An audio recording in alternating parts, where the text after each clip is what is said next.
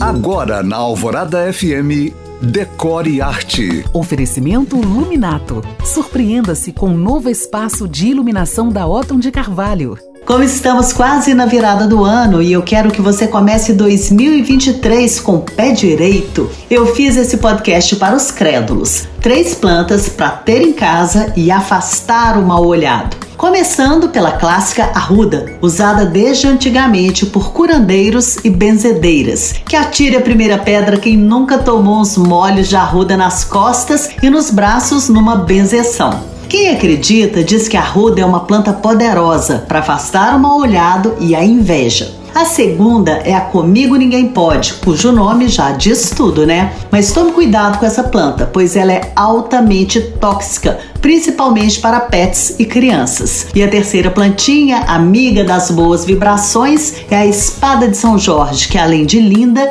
dizem que corta pela raiz qualquer energia negativa. Se você chegou agora, pode ouvir este podcast novamente no site da rádio. Para mais dicas, curiosidades e conteúdos decor, me siga no Instagram em you.cam.find. Eu sou Janina Esther para o Decore e Arte.